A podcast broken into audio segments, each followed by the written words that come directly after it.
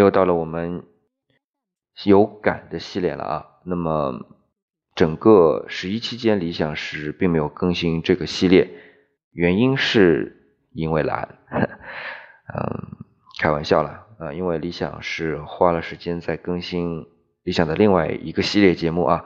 除了斯科泰的之外呢，就是品读之余之乐。那这当然没有在我们荔枝上更新啊，在某一个声音平台，另外一个是 X 打头的四字的平台上面。那么呃，之前这个系列啊是非常少的人来关注或者来听的，为什么呢？是因为呃哲学的书本来就比较难懂，再加上。这是一本知鱼之乐，呃，是王东岳先生写的书啊，他的观点本来就非常让人不爽嘛，因为呃，最终你觉得人类是没有希望的，或者整个生物的发展、世界的发展、宇宙的发展都是会倾向于一种啊覆灭的趋势嘛，所以人总觉得自己很了不起，这种自恋的心态总是在，所以没法接受，但没办法通过。呃，王老的这种抽丝剥茧式的分析，你会得到这样一个很无奈的结果，所以很多人不愿意接受，所以听的人也比较少。但是在国庆期间，哎，这个播放量啊、订阅量啊都上来了。呃，为什么呢？后来我了解到，在那个声音平台，王老师直接进入了平台，然后开了他的大师课。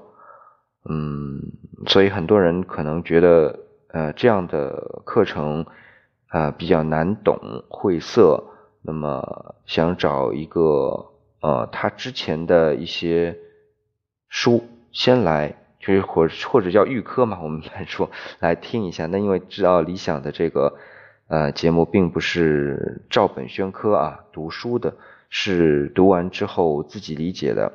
呃，先是把书里边的内容翻一遍啊，就是呃按照自己理解重新讲述一遍，那么然后呢再讲一下理想自己的感受，这样的一种节目形式，呃，所以可能比较容易理解吧。然后再会比书里面再多举一些例子来说明这样的一个问题，一步一步的啊来推进，所以比较受欢迎。嗯，反正感觉上就是蹭了。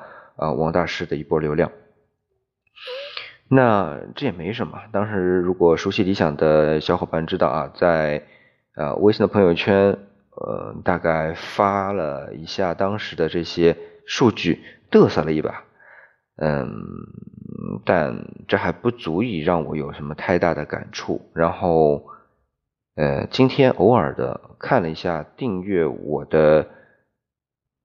呃，小伙伴的那些订阅单啊，会发现还蛮欣慰的。为什么呢？呃，特别是有一个小伙伴特别能说明问题啊，就是他的订阅单里边，除了理想的这个品读之余之乐之外的专辑，全都是大师课。呃，理想在想啊，自己何德何能啊，能够和这些大师课的内容。啊，被一个只关注大师课的人来订阅，呃，当然这并不说明理想是大师啊，这肯定是大言不惭了。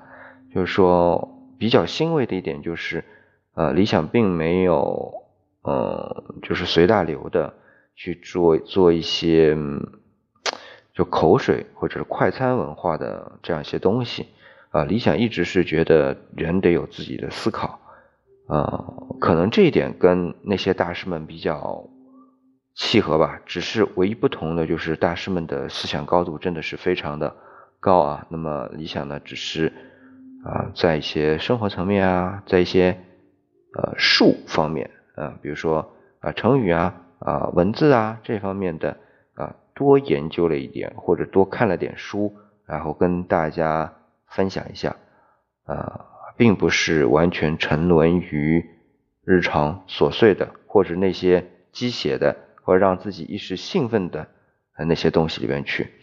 啊，这些不是说不重要啊，其实有太多人都已经在提供了。那总得有人让自己能够啊，总得有人啊，能够提供这些能够让人们沉静下来、稍微思索一下的东西。那当然，大师们是这样，可是大师们东西高高在上嘛，那理想就补补充这个空白点吧。所以这点呢，是挺让李想有感触的吧。所以今天就在这期节目里面呢，就说了一下。那同时啊，大家如果感兴趣，在荔枝可以找，也可以找“知鱼之乐”品读“知鱼之乐”这个项目啊。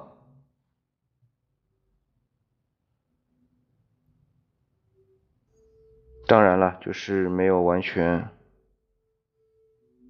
当然了，就是没有完全的完整版啊。如果完整版的话，可能要到 X 打头那四个字的。